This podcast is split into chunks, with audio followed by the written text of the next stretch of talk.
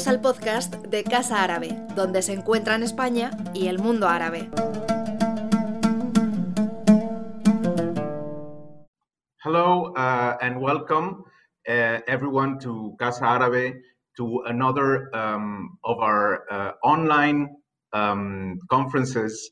Uh, today we have uh, um, a very uh, important anniversary to to reflect upon. Uh, we have um, uh, done a series of, of um, activities for the past decade on the issue of Syria. Prospects of uh, uh, uh the, out the outbreak of the revolution 10 years after this uh, dramatic conflict.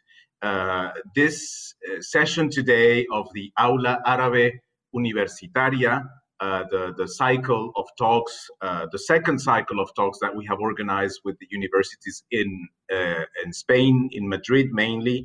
Uh, and today's session is presented in cooperation uh, with the uh, master's degree program in international relations and African studies at the Universidad Autónoma de Madrid whose uh, coordinator is Itziar Ruiz Jimenez Arrieta. She joins us now, and uh, I will give the floor to, to Itziar for a few uh, words uh, from her. Itziar, adelante. Hola, She will speak to you in Spanish.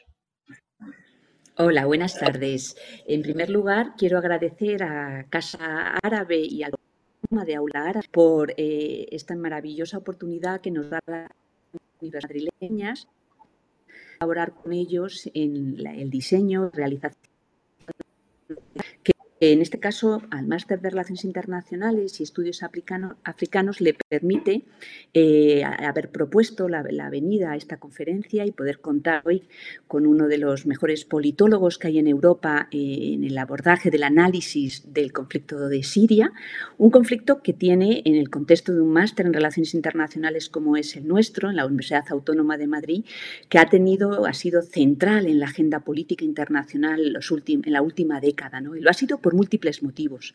Lo ha sido porque ha sido un espacio de esa lucha geopolítica entre las grandes potencias, a la cabeza de ellas Estados Unidos y Rusia, pero también porque ha removido el tablero geopolítico de la región y desde la región, con muchos de ellos implicados en ese conflicto, como que también ha tenido ramificaciones múltiples, tanto en el ámbito de los debates normativos la política internacional, en conflicto en Siria ha dado lugar a profundas controversias jurídicas, políticas y éticas sobre los derechos humanos, sobre las intervenciones militares humanitarias, sobre el principio de la realidad de proteger uno de esos centrales de ese ciclo de procesos de primaveras árabes que también se han reproducido en otros lugares del mundo, como es el caso del continente africano, que es el otro ámbito de especialización dentro de, este máster, y también ha dado eh, y plantea múltiples retos en el ámbito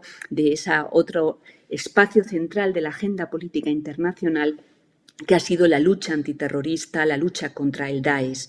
Y con las múltiples ramificación, por ejemplo, ha tenido el conflicto dentro de la política eh, de la Unión Europea, en concreto en el ámbito de los refugiados. ¿no? Pensábamos que es una oportunidad única poder contar en el marco de aula árabe con un especialista como, como Salam Kawakibi, que eh, no solamente es uno de los mejores politólogos expertos en Siria, sino que además tiene un papel muy importante y eso en el máster nos parece muy interesante poder invitar como ponentes a, conferencias como esta a académicos, sino también a personas involucradas activamente en la práctica internacional, en este caso en la lucha por una transición democrática en Siria, eh, y poder con ese doble perfil Además, en el caso del profesor Kawakibi, eh, ha vivido bastantes años en Siria, en concreto en Alepo, y pensamos que eh, sus reflexiones pueden ser de suma interés para los alumnos del máster y para otras múltiples personas que nos pueden estar escuchando a través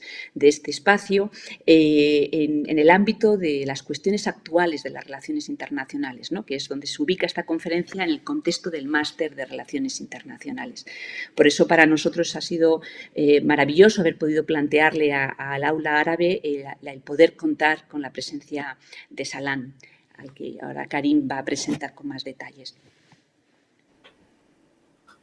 Muchas gracias, um, Itziar. Um, uh, thank you very much. Itziar has done uh, an introduction to contextualize today's uh, uh conference uh, within her program of, uh, or the program she leads at the Autonomous University of Madrid, regarding why is it so central for uh, the, this master uh, uh, in international relations and African studies at, at this uh, important university in, in Madrid. Now, a brief introduction on my behalf on today's subject. Um, the war against Syria's civilian population has been ongoing since 2011, and its impact is deep, it's profound. We have been, as I was saying at the beginning, we have been following this conflict here at Casa Árabe, of course, from afar, with activities such as conferences and academic seminars, but also Spain tried to bring together part of the Syrian opposition in 2012 in 2012 in an effort to promote dialogue for that day after the um, Assad regime. Uh, a day that never came. Like in many other countries swept by the Arab Spring, the beginning of the revolution uh, brings back vivid memories of hope and excitement. Um, those images, unfortunately, are now totally divorced from what we see today, from the horrors that followed from the war.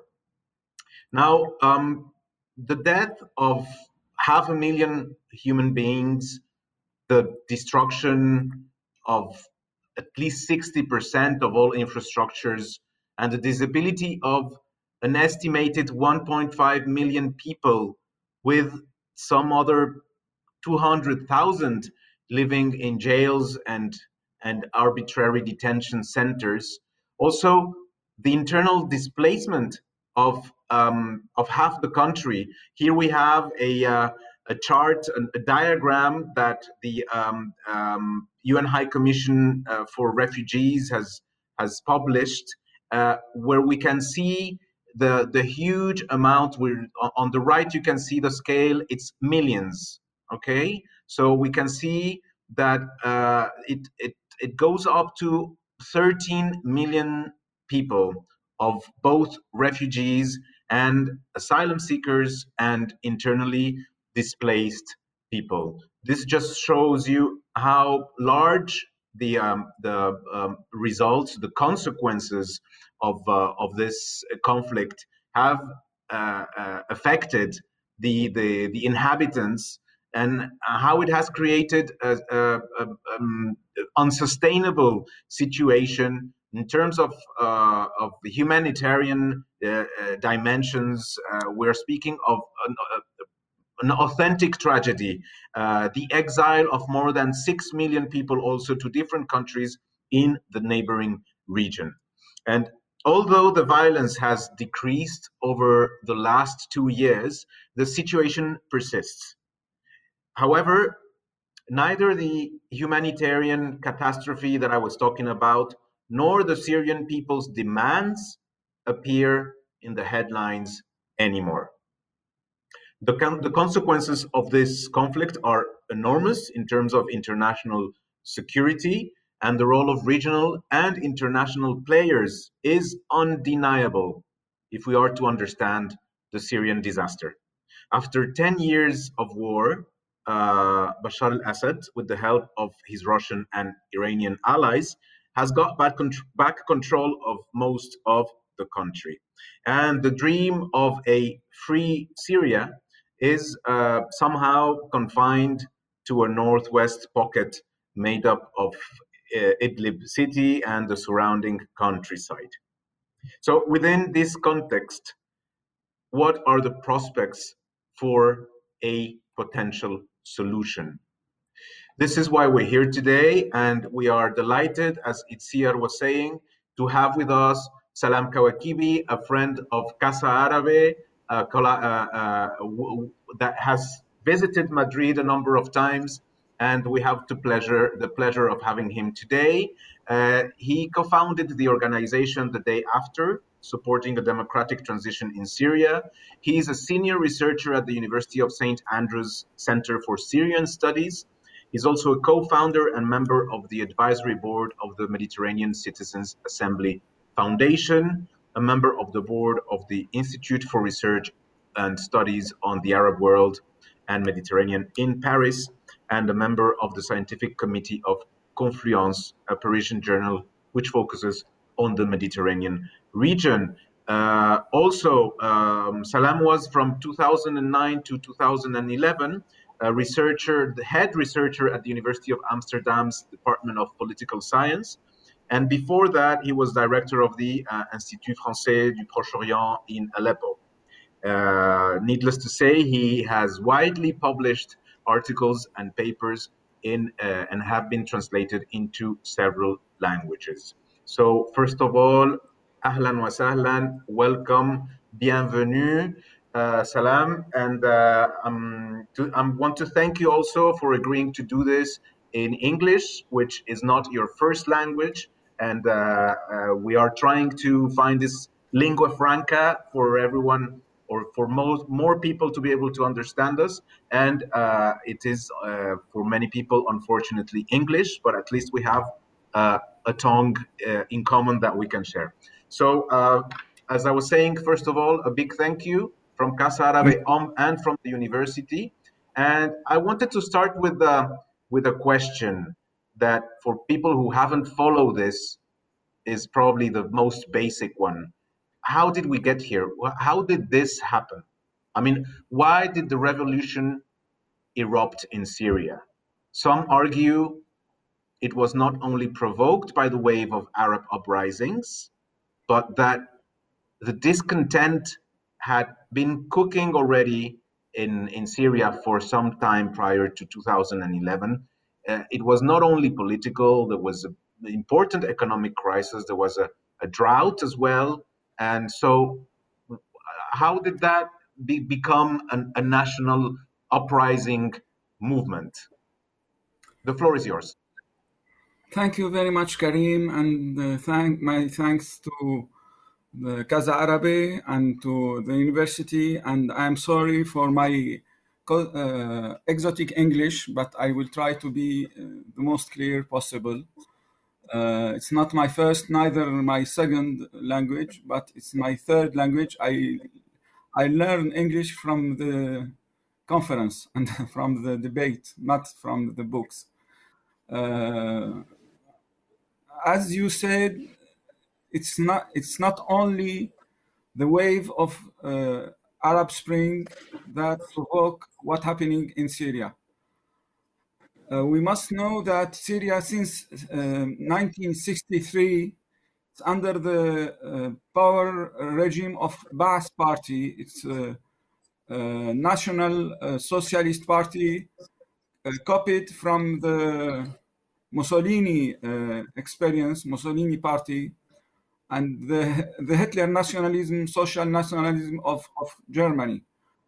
E even if we represent them now in some Western media like uh, secular party or socialist only party, we forget that the base of, uh, of nationalism based on uh, the pure uh, Arab uh, race and the superiority of uh, those uh, who founded this uh, party. It's not a democratic party at all.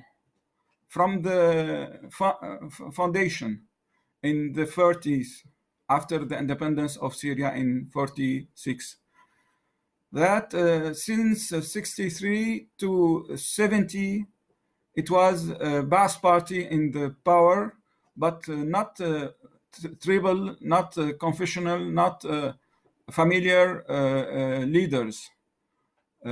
some officer from the army was on the head of the of the country and in 70 it was the coup d'etat of Hafiz al-Assad the father of the actual president Bashar al-Assad he made his coup d'etat under the name of uh, reform and under the name of the opening to the other component of the political uh, sphere in Syria. It was not uh, like that. It was uh, worse than before. Uh, he built his uh, regime on a copy of the North Korea regime, believing that he need to finish with or or cancel all the civil society activity uh, also to uh, transform the governance on what I called securitocracy, something based on only security service. Even he push the army to be more weakness than before because he come from the army and he make his coup d'etat.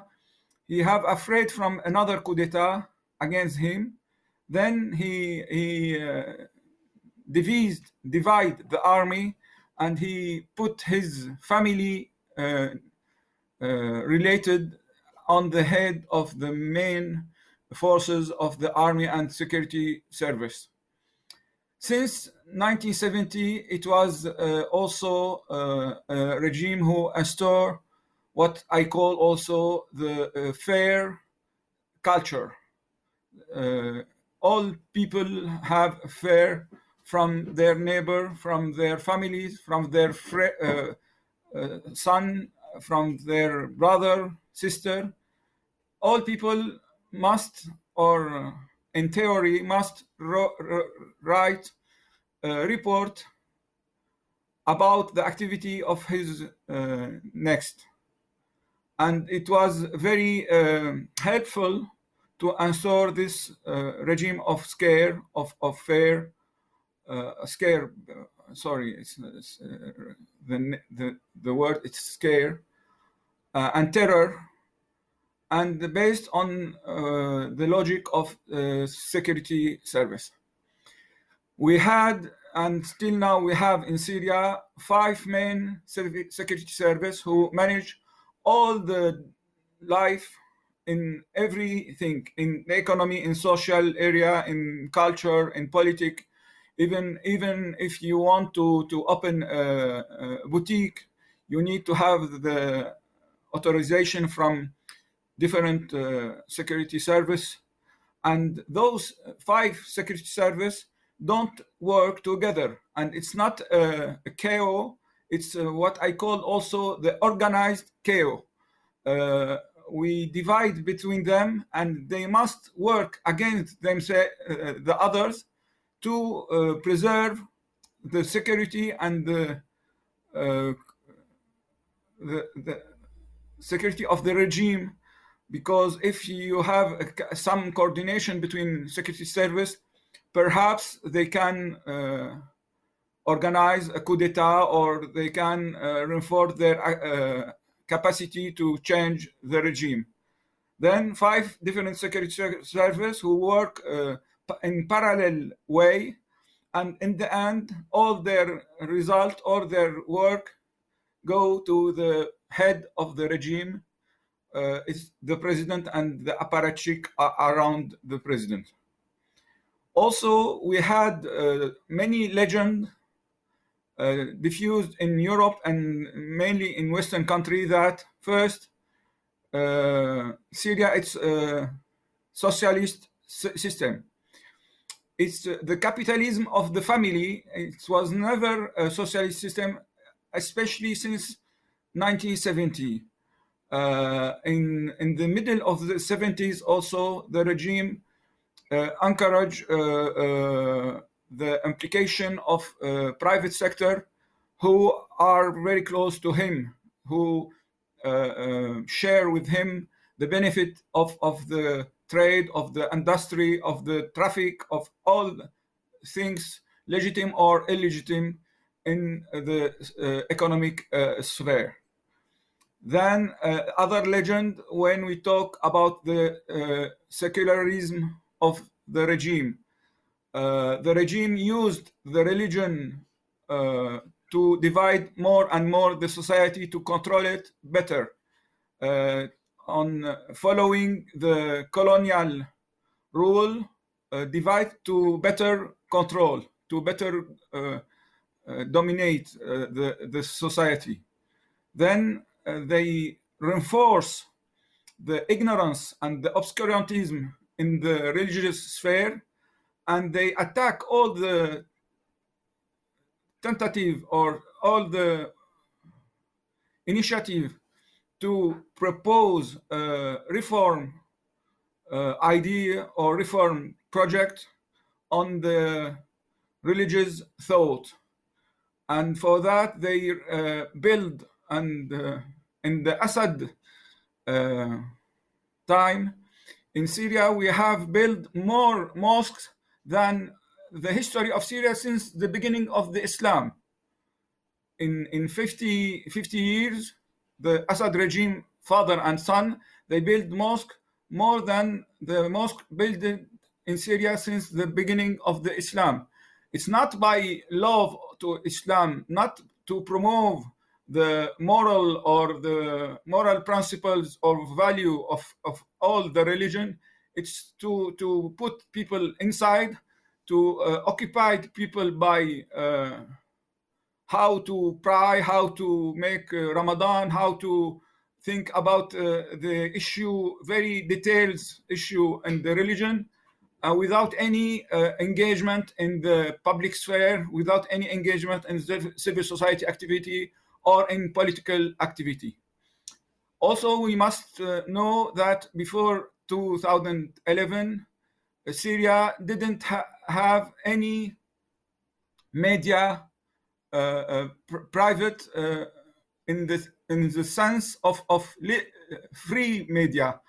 We had public media like uh, Pravda in Soviet Union or like uh, the media under the regime of, of, of, of, of uh, KGB in, in Soviet Union.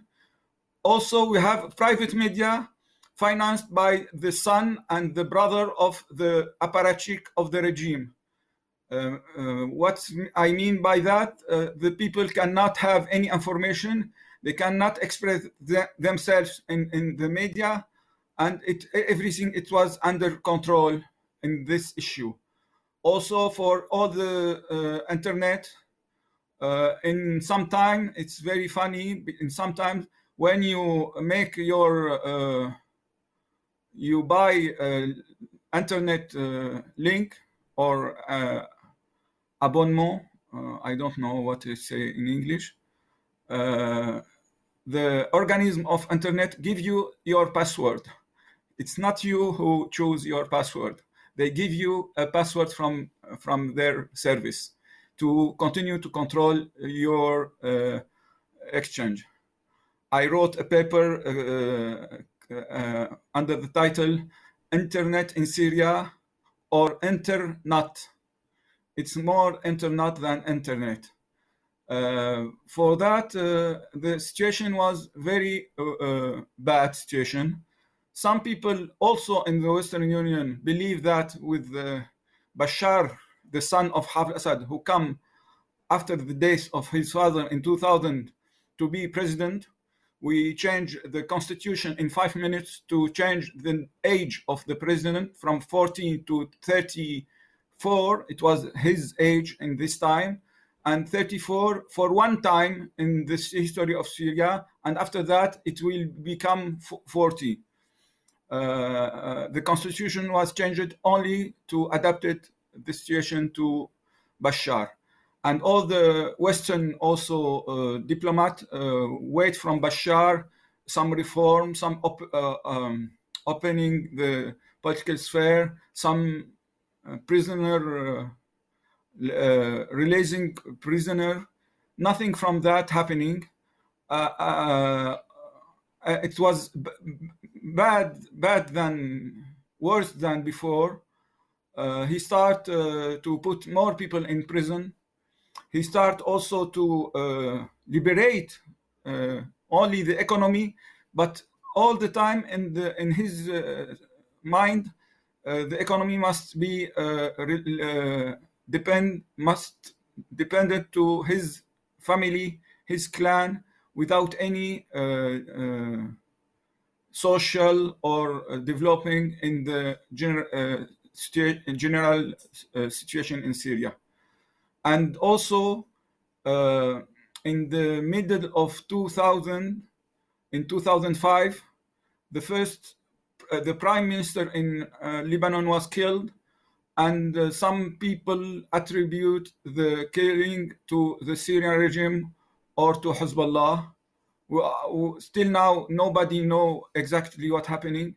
But after this date, the relation between the regime and the Western country be, be, become worse than before. And uh, Syria start to send some jihadists to Iraq to fight against the American uh, soldier in Iraq.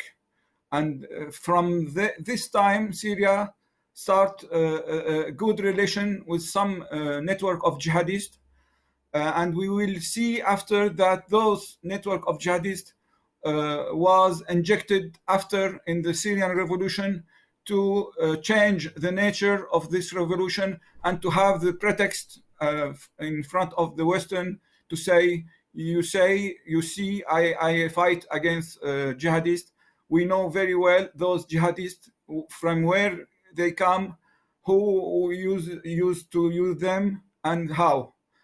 Um, also, uh, another uh, economic dim dimension linked to um, what we call um, in French sécheresse. I don't know in English what uh, uh Syria uh, suffer from two year or three year of, of no uh, rain and many thousands of people was pushed from the, the rural area to the uh, big cities and they uh, start to build uh, anarchic, chaotic zone and without any social service or health service or any any uh, service at all school everything. It was really like favela in in brazil. Uh, and in those uh, area we had uh, many problem of criminality, from poverty, from incest, from all the all what we can imagine on on on on, on problem on society in the, some such uh, poverty around the big uh, uh, uh cities like Aleppo, Damascus, Homs, Hama, uh, and uh, uh, with the also I don't I mentioned that, but I focus on also better, more.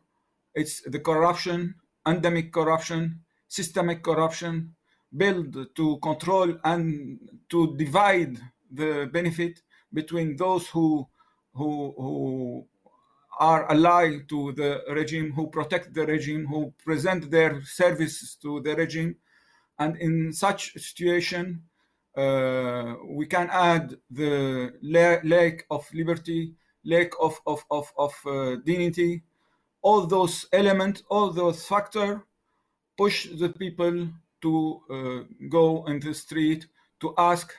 First, they asked for reform. We must mention that very clearly.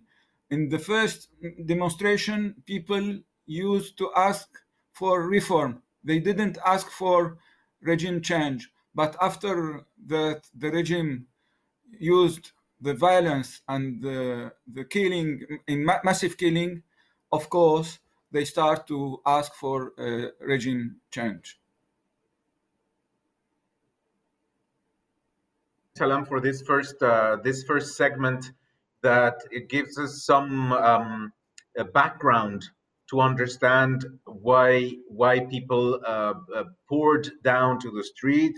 You spoke about the se- se- securitocracy, those mm, divided in five um, large um, security apparatus. Uh, uh somehow not sharing information, competing against each other, a culture of fear and, and terror amongst the population uh, of that um, organized chaos. Uh, you also spoke of nepotism and, and corruption on behalf of uh, the president's, uh, let's say, uh, close um, family, uh, relatives, and other um, let's say, close allies.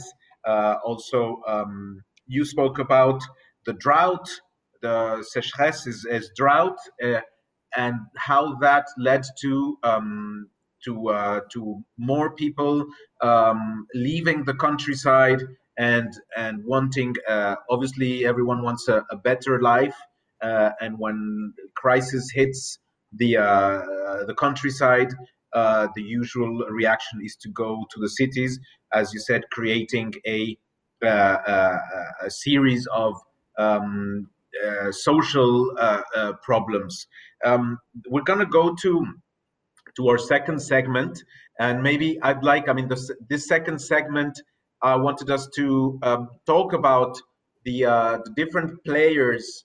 I mean, you have depicted so far the internal context uh, that led uh, to to the uh, to the revolution, or at least to the outbreak of the uprisings.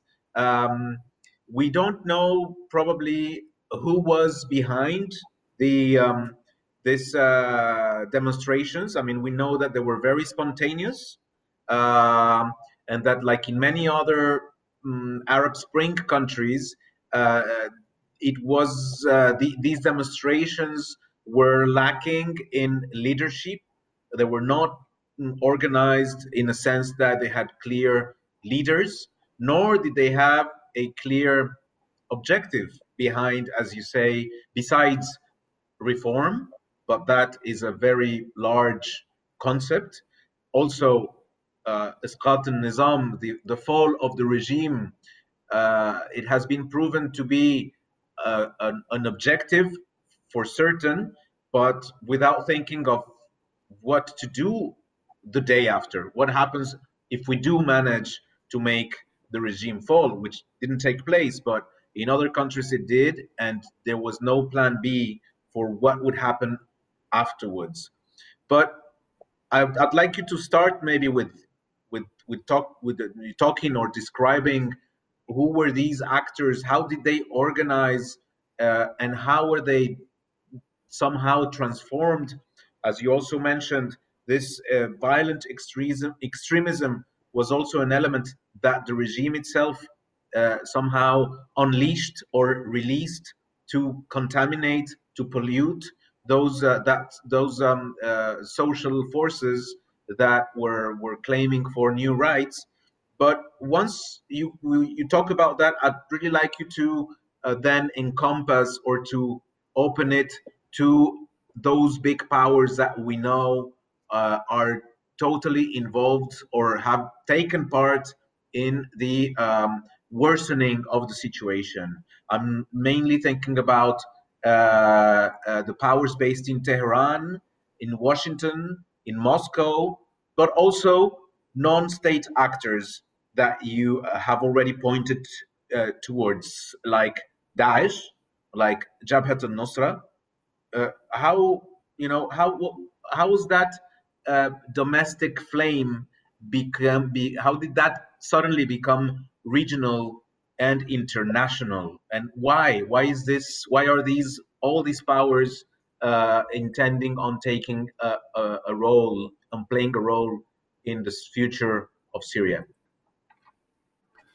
Yeah uh, um, between Syrians, we have a debate about the beginning, the date of the beginning of starting of the revolution. Some people talked about 15 of March, and some other for 18 of March. Uh, but it's uh, not a problem at all because in the 15th of March, it was uh, in a, a, small demonstration in Damascus after a police uh, agent uh, uh, aggress a, citizen in the old market, old bazaar, and the people start to to demo- make some protestation in the street. And of course, uh, two days after, in uh, in the south of Syria, some young student wrote on the on the wall, uh, "It's your turn, doctor. It's your turn, doctor." It's a message to Bashar, who is a, a medicine doctor, and uh, your turn. It mean after Ben Ali, after Mubarak, it's your turn. Uh, of course, uh, the security uh, arrest all those young students and they torture them and they uh, some of them was killed and some other not and when the, their parent their uh, fathers go uh, to the head of the security it was the cousin of the president asking him to uh, release their son, he answered with something very provocative. And it was the Bouazizi of Syria. He said, uh, Forget about your uh, sons, uh, go back to your home, try to make another uh, son with your uh, wife. If you cannot do that, ask me to do it for you. You can imagine uh, uh, what is the reaction in the rural, in the traditional, in conservative uh, society uh, in this area. And it was the uh, beginning of a massive uh, demonstration, very pacific, starting in Daraa, after that in all Syria, every um, Friday because they finish the uh, Friday ceremony in the mosque and they go out to start their demonstration. Even Christian uh, opponent uh, uh, used to go to the mosque in Friday to go uh, with the others in the demonstration. Uh, it was very peaceful. It was, as you said, without any uh, framework, no leaders, but very quickly those young people start to organize themselves in what we called in the, this time coordination, local coordination. Uh, those local coordination uh, uh, used to aware uh, the people to not be armed, to not uh, be violent, to be to stay passive to stay uh, uh, peaceful, sorry. Uh, and for that, those coordination used to be the first target on the repression of the regime. Because as our friends know, uh, the tyrannic or the despot uh, prefer to have in front of them uh, people with weapon. Because if they have in front of them people with roses or with a bottle of water uh, uh they cannot kill them uh, like that.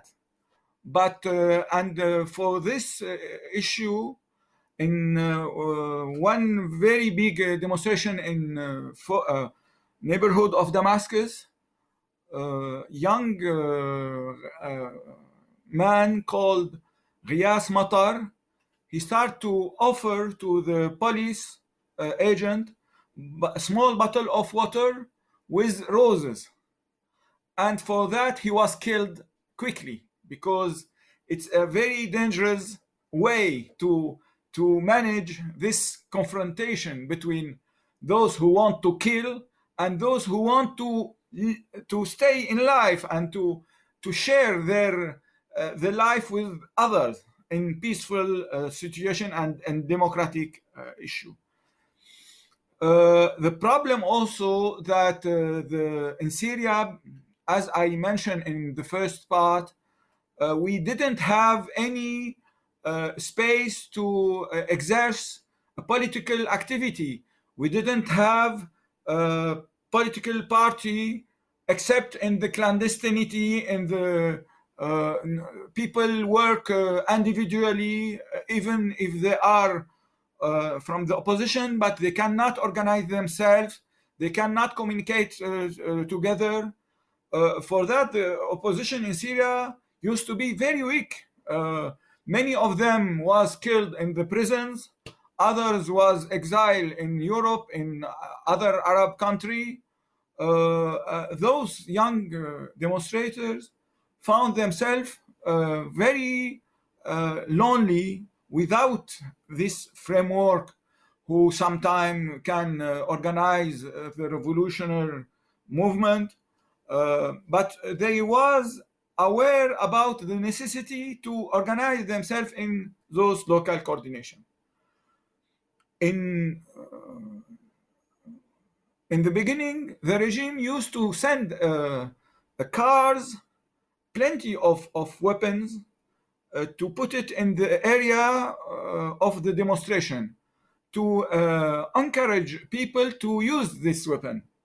And those young people go ask the police to come and to catch catch these cars uh, plenty of, of, of, of, of weapons. They are aware about this dangerousity of uh, militarization of their revolution it was very clear in their mind. But like my friend Gilbert Achcar said, when the regime used uh, machine gun, uh, helicopter, uh, tank to kill demonstrators, of course, some people will take weapons, will take uh, will will stole uh, some weapons from the, the uh, regime unit. And uh, the, in, in the first step it was also some uh, soldiers from officer who make defection from the army because they don't want they didn't want to kill their citizens because in their mind the, the army is to fight against the external enemy not to fight against uh, their own people. Uh, and those people come to the demonstrators with their weapons and to protect the demonstration. The beginning of the militarization of the revolution, it was to protect the, uh, the demonstrators. Uh, very quickly, uh, the massive uh, killing uh, the mass everyday daily massacres push people to be also to defend themselves to defend their family to defend their area and the regime he used also very provocative uh, way he used to to film all the torture uh, uh, and killing uh, with video and uh, diffusing on their social network. And this issue provoked also some other reaction uh, rap, uh, rape of, of women rape of uh, uh children killing of, of, of uh, Hamza al-Khatib. 14 years he was cutting and killing and they send his uh, body to his family after this atrocity. In 2012 we start uh, the regime start to release some jihadists from the prisons. Those jihadists who used to uh, send them to iraq after their uh, mission in iraq when they come back to syria they used to be arrested and uh, they used to be uh, based in Saidnaya prison. They released them in 2012, the uh, beginning of 2012, pushed them uh, to to to to fight against him, um, provoking also uh, their uh, radicalization of the movement it's also very social and psychological uh, uh, issue. Uh, Syrian people are not the majority of the Syrian Muslim are not radical. They are religious, conservative, but not radical at all. The Syrian Islam is very social religion. It's not a, a jihadist religion. It's not against the other. It's uh, only in the family. It's a practical uh, issue. Uh, when you, uh, people uh, was killing without any protection from anybody, uh, they feel themselves released from from from the international community, from their friends, and the spirituality become very interesting issue. They they come back to their belief, and here some manipulator can use them to push them more in the radicality or in, in, in some radical uh, issue. But believe me, the radicality was very uh, a minority of the component of the revolution till 2013 when the regime uh, used the chemical weapon in August 2013 1,500 civilians killed in two hours in neighborhood of Damascus with sarin gas and it's documented by the uh, United Nations. It's not uh, it's not uh, um, rumor. Uh, then in Syria we have uh, some small radical groups. In 2013, those small radical groups start to be reinforced by Iraqi state uh, of Islam, uh, Islam state of Iraq, who start to be Islam state of Bilad Sham or start to be Daesh. And they come to those people saying, you see, your democratic friends, uh, the democratic value values of, of Western country didn't do anything for you you will be continue to be victims all the time. Come to us. We will give you uh, capacity, military capacity, uh, economic capacity, and you have, in addition, uh, the God protection. And from this date, we uh, we can talk about the beginning of the Islamic State. But Islamic State and Al-Nusra uh, they continue to be a minority of the component of the Syrian rebels. But the militarization of any uh, revolt, it's a, a gift to uh, such a regime. Uh, the regime, he, he attacked first the local coordination, the medical uh, service, the uh, food service, but when uh, the rebels become armed and attack uh, the regime with a big number of defection in uh, the army, the situation start to be very helpful to the regime, even if he was in a very dangerous situation in 2013 and 2015. Uh, Damascus was very uh, in dangerous situation, threatened by the rebels. Uh, for that, in 2013, it was the intervention of Iranian, of Hezbollah, Lebanese Hezbollah, of Shia militia from from uh, Iraq, of Shia militia from Afghanistan, uh, under the patronage of, of uh, the Iranian Bazdaran. In 2015, also it was the uh, a, direct intervention of the Russian army and the Russian paramilitary uh, mercenary like Wagner so, society of killing, massive killing people. And uh, it become a, a massive killing uh, situation. It's become a chaos. And uh, in those, this time, the regional and international uh, powers interfere in Syria.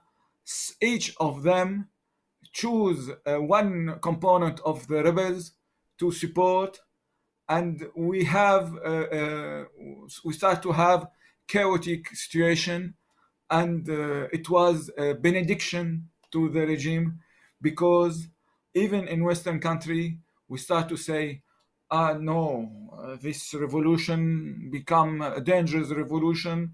Those people are supporting the islamic state those people supporting al qaeda and in the reality it was not true. Till now it's not true. It's not the uh, the qaeda and the uh, islamic state used terror also against the population. Uh, since this time uh, and it's very important to say the Russian, uh, uh, Russian intervention in 2015 it was not against the Islamic radical groups. It was against the rebels gr- secular group and the real revolutionary and also uh, the trade, exchange trade between Daesh and the regime under the patronage of Russian for petrol, for food and other uh, stuff, it was very uh, easy to do uh, through some some some intermediary and the Syrian laws their revolution with such uh, what I call in French diabolic uh, uh, matter. Mm-hmm. Um, uh, Salam, we we have one third segment, um, and I do um, I do think that it, it is important to understand how this uh, domestic dynamics that you have explained to us in, in the in the previous um, um, um blog um, they led to an internationalization of, of the conflict. Um, however, it is not a, a, a balanced share of, of the conflict. I mean, you have, you have mentioned that uh, international powers uh, each um, started to support uh, uh, a specific um, player or actor uh, within the the conflict, that's probably when it becomes for the um, um non-expert observer, where it becomes very blurry or very mm, confusing and difficult to understand. And uh, as you were saying, uh, we would you would think that as uh, an international player would try to neutralize a specific ideological uh, leaning non-state actor. And that logic is not what you would expect. Uh, the the I remember a diagram I don't I don't have it now but a diagram that showed all these powers like uh, the, the Gulf countries and the, the Western countries and the uh, uh, United States and Russia and even France. And you had also all the I was saying the Saudis and, and Qatar and all these. And they were supporting sometimes even uh, mm, people who were enemies within uh, the, the, the domestic map. And that's where it, beca- it became very difficult to understand what was going on. I remember uh, that I think we, we we could follow this conflict more or less until maybe 2015. I remember the 2013 red line of uh, uh, Barack Obama, who said that if chemicals weapons were to be used, then that would be the red line, and that the United States United States would interfere. Nothing happened, and that sent, a, a, I guess, the, a really wrong uh, signal uh, uh, for for the regime, who then realized that they could really go on and and push even further uh, the, their attacks to uh, to the um, um, civil society and population, and and also organized opposition. Um, so, I mean, I know it's it's difficult to try and summarize and and uh, uh, synthesize 10 years of conflict uh, and we do have an audience that is uh, is some some of them are specialized because this is what they're studying at a master degrees level but we have some other uh, uh, mm, uh, um, friends of our of that are listening to to you right now that probably don't have all this inside information. So I mean, the third segment is about the prospects. What are the uh, the, the exits, the possibilities uh, for a solution. Uh, I mean, when we see the images of, of the country, and I have to say that we, we are using a few images that are free of copyright that we, we find on Flickr. some of these images are just generic of you know what has um, some of the actors the maps we saw images of military of both uh, Russia and the United States uh, and Turkey. We haven't mentioned Turkey, but it's a very important player as well in uh, in this conflict. So uh, uh, I know again it's difficult to summarize. Uh, ten years have passed. the infrastructure is has been reduced to to ashes in many places the lives of so many Syrians have also been completely mm, wiped out and and demolished.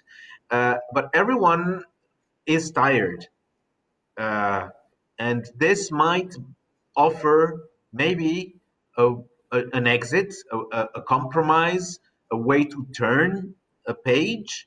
Uh, I don't know what what is your analysis of the likely prospects of the potential exits for this uh, Syrian uh, uh, conundrum? as you said, Karim, uh, the uh, humanitarian situation is uh, very bad, but also we must mention that more than the half of the Syrian people are not under the control of the regime. The regime controls 12 million of Syrian people, and other 7 million was in exode uh, are in the exode now. And others in the uh, area controlled by rebels or by turkish uh, by kurdish uh, forces in the north east or east of syria. Um, also two years ago assad he said very clearly that now after the depart of those people outside from for Syria, because he considered them all as uh, part of the opposition, even if are uh, they are uh, child, child or uh, old person or woman or they never fight, but they are from the area who was uh, engaged in the opposition. He said Verbally, we have now a homogeneous society. This word was mentioned in the Hitler discourse of 1933, the last time in the contemporary history. Homogeneous society, pure society. For that, now those refugees uh, in Spain, in Germany, in France, are not allowed to come back to Syria. They don't want them to come back to Syria. And more, in the next uh, election in few months, they are forbidden to vote because they are outside of Syria. It's like this. He control uh, also the future of this country. Uh, Syria, it's open space we have five occupation Iranian occupation, Russian occupation, Israeli occupation, Turkish occupation, and uh, some American in the north who are next to the Kurdish uh, forces, but also its foreign uh, groups. I, I talk about the main forces because after under uh, those forces you have small groups of Afghani, of Iraqi, of uh, everything. A political solution was uh, proposed uh, the plan of peaceful solution was proposed by uh, Kofi Annan in the in 2012, but nobody wanted to apply it. After that, we have many temptation from from uh, United Nations without any success. Uh, now the United Nations to say that they do something for Syria, they put people from the opposition and from the regime in Geneva to discuss about the future constitution like if uh, Syria suffer from a constitution. It's not uh, the problem, the constitution in Syria. We have a constitution, not very good, but it's not very bad. But the problem in Syria is that we never apply the constitution since 1963. We have a constitution, we amend the constitution, we never apply the constitution, even if it's our the constitution uh, amended or product by the power, the regime. Uh, the Russian cannot continue to invest in Syria without uh, economic return. They need to to have the, the return of their investment, military investment. The Iran, Iranian, uh, the same things. But the difference between Iranian and Russian, that the Iranian have also in plus uh, uh, uh, some ideologic interest. The Russian, they don't have any ideologic interest. They have strategic interest. They use Syria like to bargaining with Western country about Crimea, Eastern Ukraine, the gas issue, and to put their foot in in the Mediterranean, and they they say it the, the, what is amazing and very interesting to observe that the Russians are very frank when they declare their ambition, where they are cynical. They said uh, the future of Aleppo. One Russian very uh, high uh, professor, he told me, "I'm sorry, my friend, but but for Aleppo it will be Grozny solution." in their mind, uh, it's not a problem. They said it. But from the other side, the friend of the Syrian people, the Western country, the democratic country, they they limited themselves to a declaration, to regret uh, some uh, violence, to to hope uh, the end of these uh, massacres without any real diplomatic uh, intervention. I don't talk about military intervention. I don't, nobody talk about uh, military intervention, but even diplomatic intervention was not, never on the table of Western country. Especially uh, United States of Obama was uh, very far from the Syrian issue.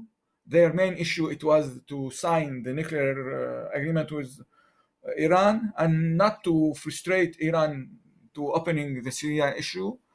Uh, Trump, it was uh, baba baba like Trump uh, declaration, tweet, and uh, other things without any decision.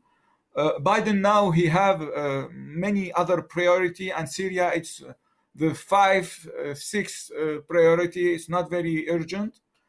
Europe who pay them uh, Europe paid uh, 13 mil billion uh, euro for humanitarian help in Syria. But they continue to pay and not play. They continue to pay for humanitarian issue like that. Their conscience is good, but they don't engage themselves in political issue.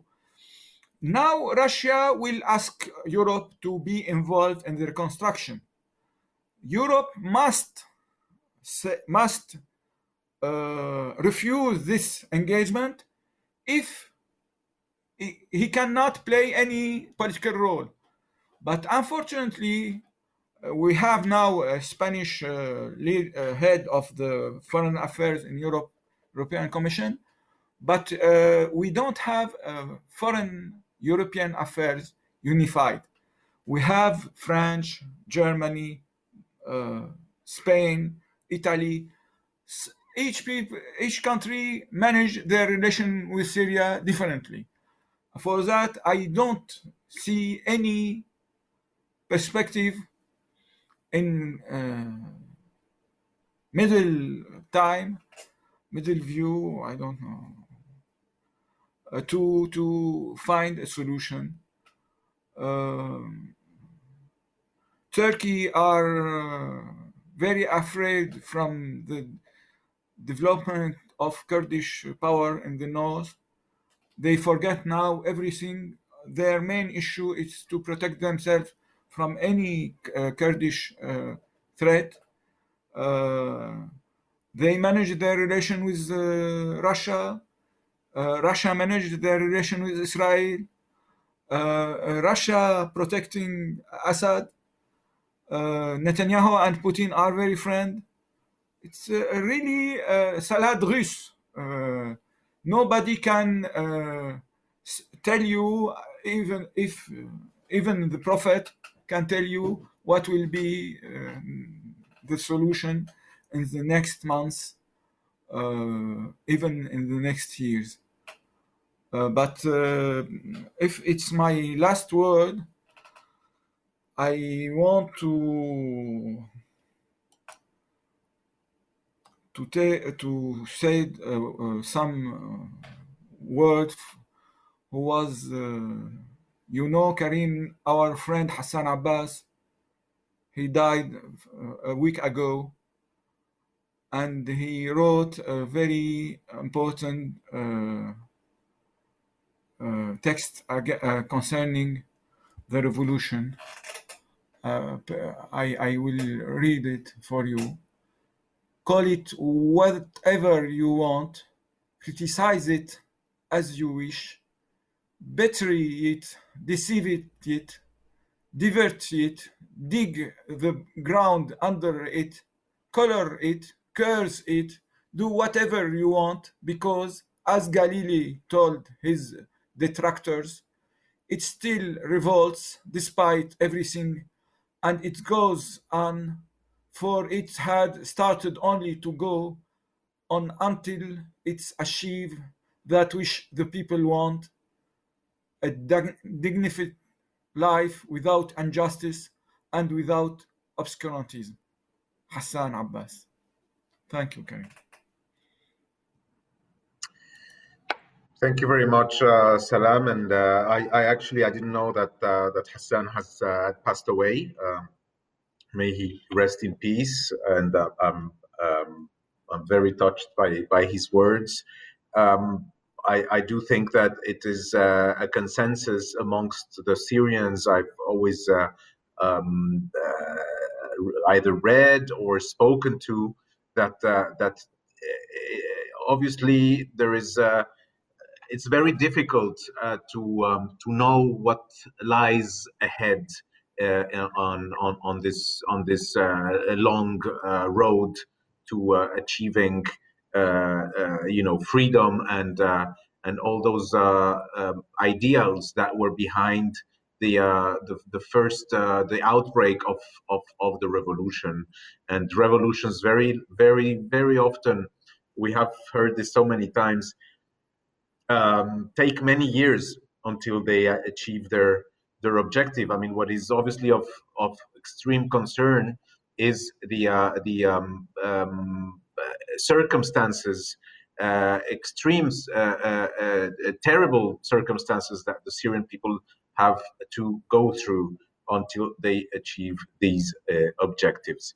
Um, we have a, a, few minutes for the Q and A, and we have a couple of questions already coming to us. Uh, uh, I also, I mean, it's it's funny that you you used the the the um, metaphor salad russe, which is a Russian salad or ensalada rusa. Uh, it's somehow ki- kind of ironic as well because it seems to me that Russia has pretty much the the last word uh, or has control over how this uh, this this has the upper hand, as they say in English, um, on how this conflict or the exit of this conflict is evolving. Uh, at the beginning uh, of the, I remember during 2012 and up to 2014, there was talk of Geneva uh, as a capital or as a city where peace talks were going to take place, were taking place, uh, or there was, you know, at least a set of of powers trying to find an exit in Geneva, but it was displaced or replaced by Astana, uh, and that just immediately gave us a, an idea or a reality check that things were not happening in Geneva uh, that that the the ne- real negotiations were taking place in the Russian sphere, with Iran uh, uh, sitting there because it couldn't sit in Geneva, and the Turks as well. So um, I mean that's one of the things that you might want to to. Uh, I don't want to uh, monopolize the, the word because we have questions from uh, this one is from Aurora Moreno Gracias, Aurora. Uh, in the first part of your talk, Professor, about uh, the lack of media plurality and the difficulties for internet access, uh, Aurora would like to know how is the situation now and how and where can one find accurate information about the conflict? Very interesting. Um, I start with uh, answering your question, uh, Karim. Uh, yes, uh, Geneva was uh, averted by Astana process. Even if, if uh, the Russian said, no, no, we want United Nations to continue their activity to find a solution, we support them, and at the same time they launch a parallel uh, process uh, who are very different from uh, Geneva process. concerning the media, it's one of the positive result because uh, I talked about the end of the revolution. It's not the end, of, of course, but it's temporary end. Uh, about the killing, massive killing, etc., etc., very negative issues. But also we have some very positive issues, very positive uh, result. First, the uh, the return or the the re-emergence of, of civil society in Syria. Now all the humanitarian, education, health uh, service in the area out of the control of the regime. It's do it by civil society. Also, we have a, a very positive uh, result. It's the media. Now uh, the Syrian discover what mean uh, a, a, newspaper, what's mean TV, what's mean uh, internet uh, to exchange, to talk, to to express themselves, to write uh, their opinion and uh, it was uh, also we must recognize that it was also supported by Europe. Uh, those new what we call the alternative media, uh, what we call also the citizen journalists, because we killed all the those who can express themselves as professional. We start to ask uh, some young people to cover to film, to take pictures for the demonstration, to send uh, information about what's happening inside Syria, because even the Western journalists cannot go. Uh, it will be uh, arrested by the regime or uh, kidnapped by uh, the terrorist groups.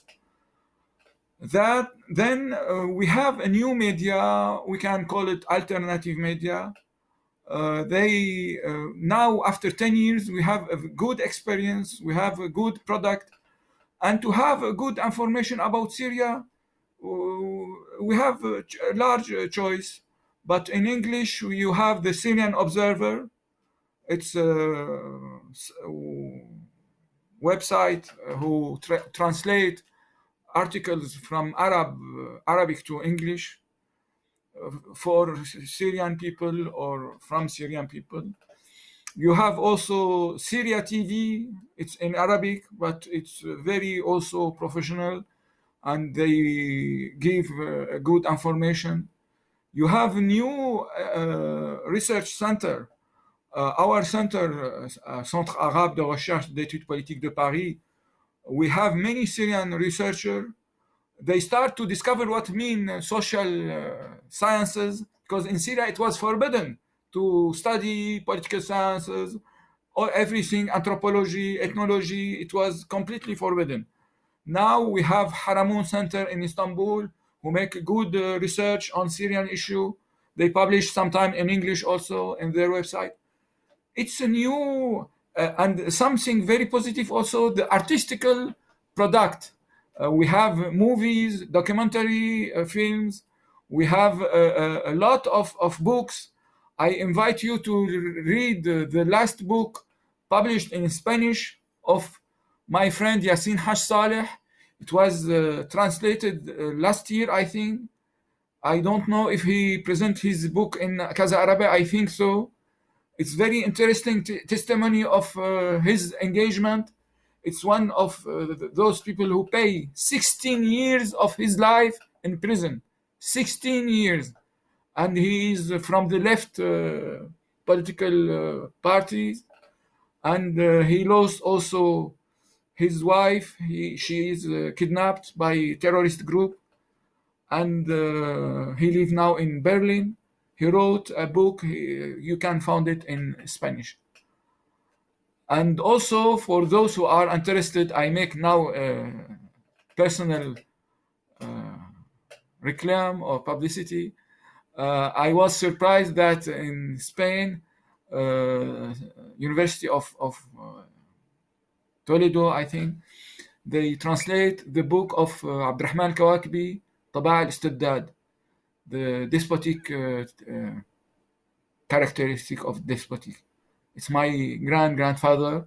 You can see his picture besi- behind me. Uh, just translated to Spanish uh, months ago.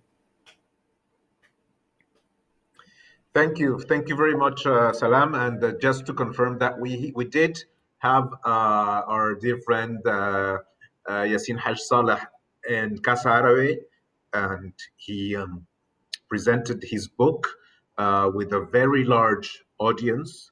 Uh, he then uh, signed some of these books, and we were very, uh, very happy to have him here. It's uh, a very um, uh, a stunning testimony of, as, as you said, his, his harrowing experience in, in one of uh, of the regime's jails. Its name in Spanish is La Revolución Imposible by uh, Ediciones del Oriente y del Mediterráneo. Uh, let me go to another question from Natalia Valdez. Gracias, Natalia, por tu pregunta. She says uh, she'd like to know which role do you think the Kurds in Syria will have within the next 10 years, knowing that they have been an important opposition force against Daesh. What role for the Kurds? Uh,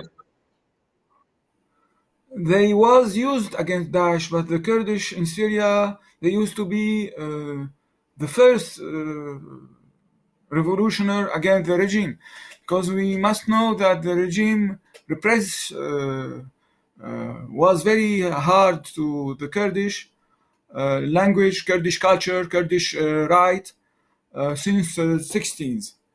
Um, the first uprising in Syria, in, it was in 2000, uh, one of the main uprising in Syria, it was in 2004 uh, in the Kurdish area. But unfortunately, in the beginning of the revolution, uh, the regime, with his uh, very uh, powerful network uh, through uh, the PKK, he manipulate the Kurdish uh, militia to uh, to help him to repress the Kurdish population uh, revendication and demonstration. They started to killing the head of the Kurdish revolution against the regime uh, our friend Mash'al Temmo. He was killed in 2011 or 12. And after that, the PKK militia start to control this area and to repress all the demonstration of the Kurdish people against the regime. Since this time, uh, the PKK, who is a Kurdish Turkey party, separatist party, uh, start to be uh, mani- to manipulate the Kurdish uh, legitimate uh, party who have a very legitimate uh, revendication. Uh, now we have an area controlled by the PKK. We call it in Syria PYD, but it's the PKK. Nobody are naive to say it's not PKK except uh, those who want to, to say it, it's their problem. Uh, and uh, they are controlling the north of Syria, northeast of Syria, and they, they, their target first. It's not the the Arabic component; it's the Kurdish component because they have other 16 party against them who who compose what we call the Kurdish National uh, Committee uh, Council. Uh, but now, what is positive, they negotiate together to find a median solution, to find a solution to be involved more in a Syrian issue, not in regional issue, because PKK they don't care about Syria only, lonely. They care about their uh, dream of, of of uh, Kurdish state in Syria, in Iraq, in in uh, Turkey, even in Iran. But but for the Kur Syrian Kurdish who have very legitimate uh, rights, uh, uh, they they they, they, they are involved in the opposition.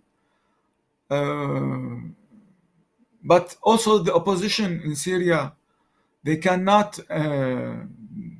they are very uh, influenced by the culture of of the Arabity of the nation, Arab nationalism. They are a, a, little bit far from recognizing the legitimate right of Kurdish, but uh, the negotiation continue between PKK, the Syrian Kurdish, and their Syrian Kurdish and Arab Kurd, uh, Syrian Arab.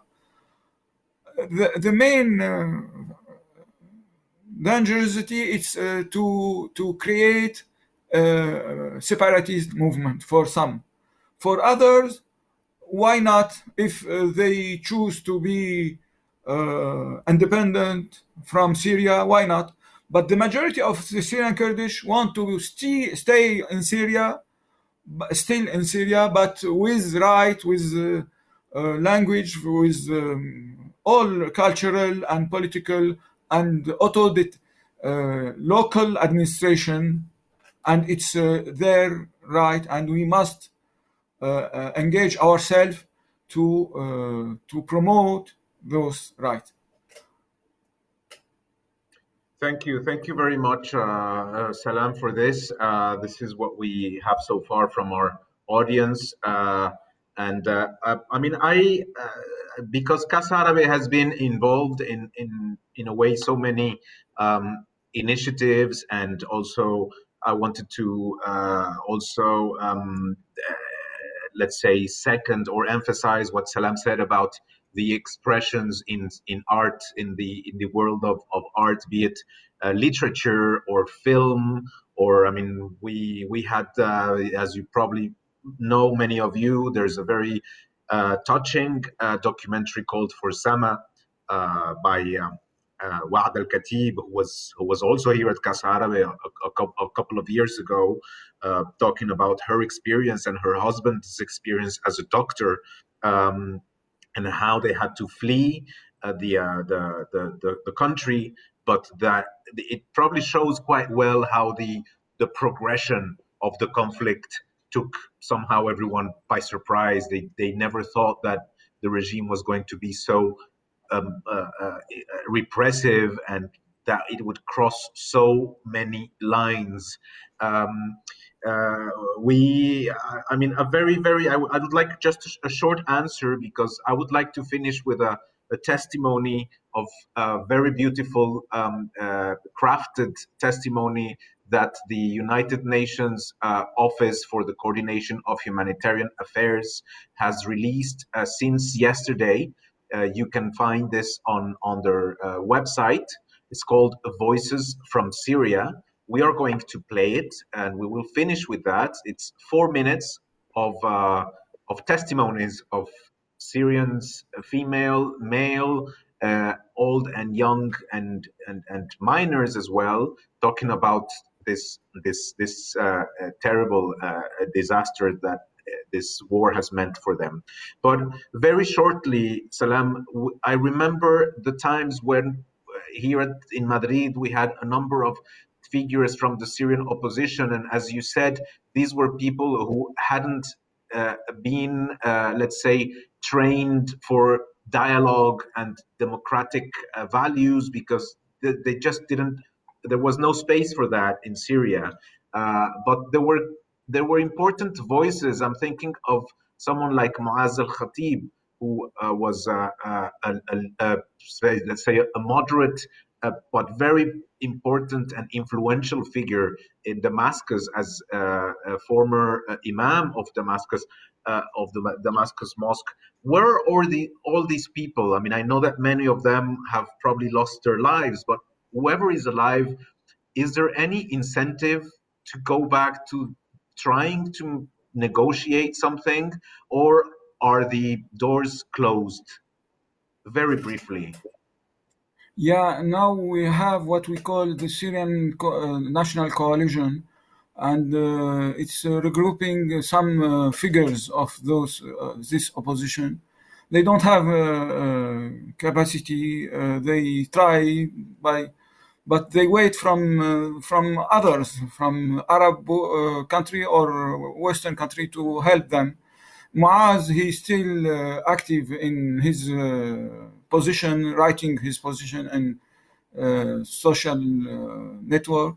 He live in Qatar, and last week we start to have some hope because uh, Lavrov he uh, traveled to Doha to meet with the Turkish uh, Ministry of Foreign Affairs, with the Qatari Minister of Foreign Affairs to have uh, something to find a solution. And after this meeting, some of the Turk, Turk and Qatari met with uh, some representative of the opposition.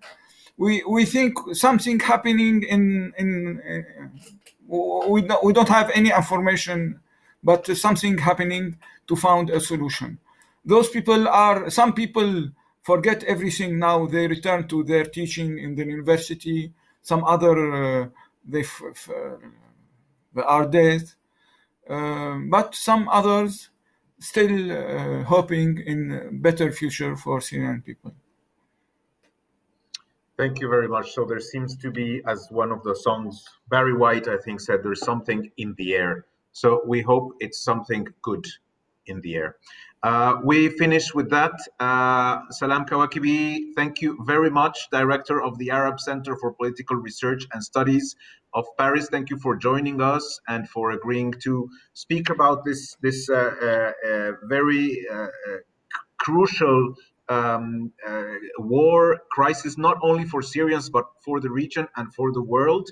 Next week we will be talking again about Syria with Médecins Sans Frontières about the uh, dimension, the humanitarian uh, dimension that uh, we have touched upon slightly, but we will have a, a proper in-depth talk with uh, MSF next week. So thank you very much, uh, Salam. It's a pleasure to to uh, have you here virtually. Hopefully next time we can see you in Madrid instead of on a screen.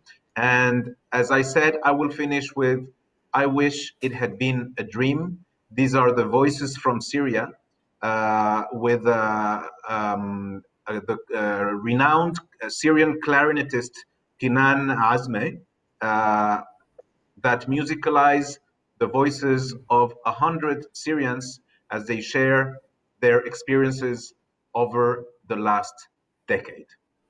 So until the next time,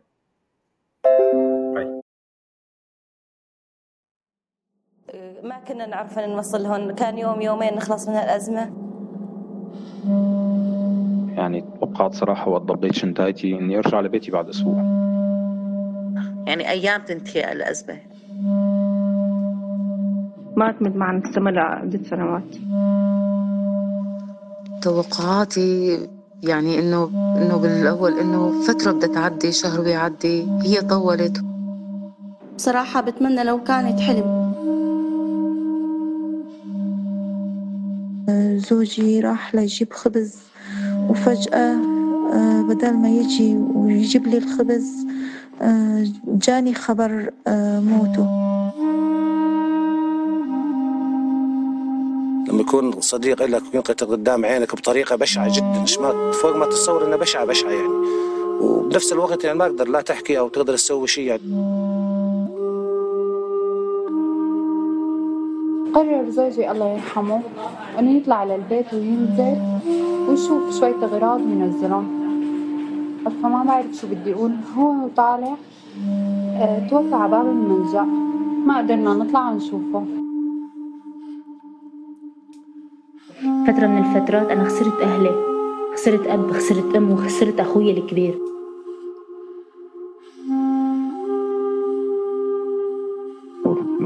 شغال على اليمين وعلى اليسار. وعم نبكي كلنا. الساعة 6 الصبح نحن طالعين. كان القنص شغال فوق روسنا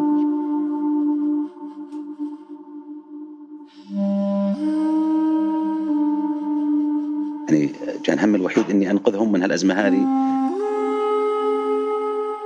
ومضيت عمري كله نزوح. وكل سنة أقدمها أقضيها بمدرسة شكل وتعرفت على رفقات كتيرة وكمان نزحت من عندهم. بعد عشر سنين صرت هلأ أكثر صنعت مني الأزمة شخص تاني ما بيشبهني. دخلنا في نفق مظلم آخرته في ضوء بس مسافة لنطلع من النفق ما حدا بيعرفها غير رب العالمين. أصعب شيء بهالحياة صوت الضرب تركونا نحن لحال نعاني. ما توقعت إني أطلع من بيتي وأوصل لهذا المكان خاصة إني أستقر أنا واولادي بخيمة. إنه كنا نايمين فاتت علينا الماي بالخيام وتعب غراضي ماي وحسيت بالبرد.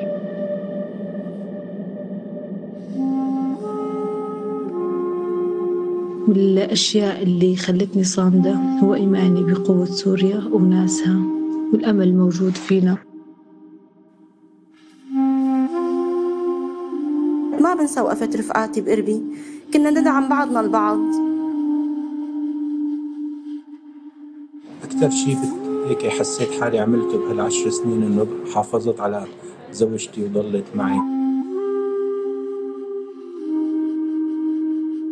الغلا والتعب بس اللي مصبرني بريح قلبي إنه عمي يروحوا على المدارس.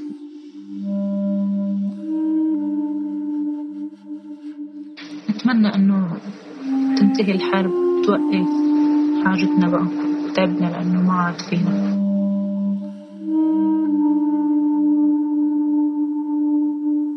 نتمنى نرجع لبلادنا ونعيش حياة أحلى من هيك.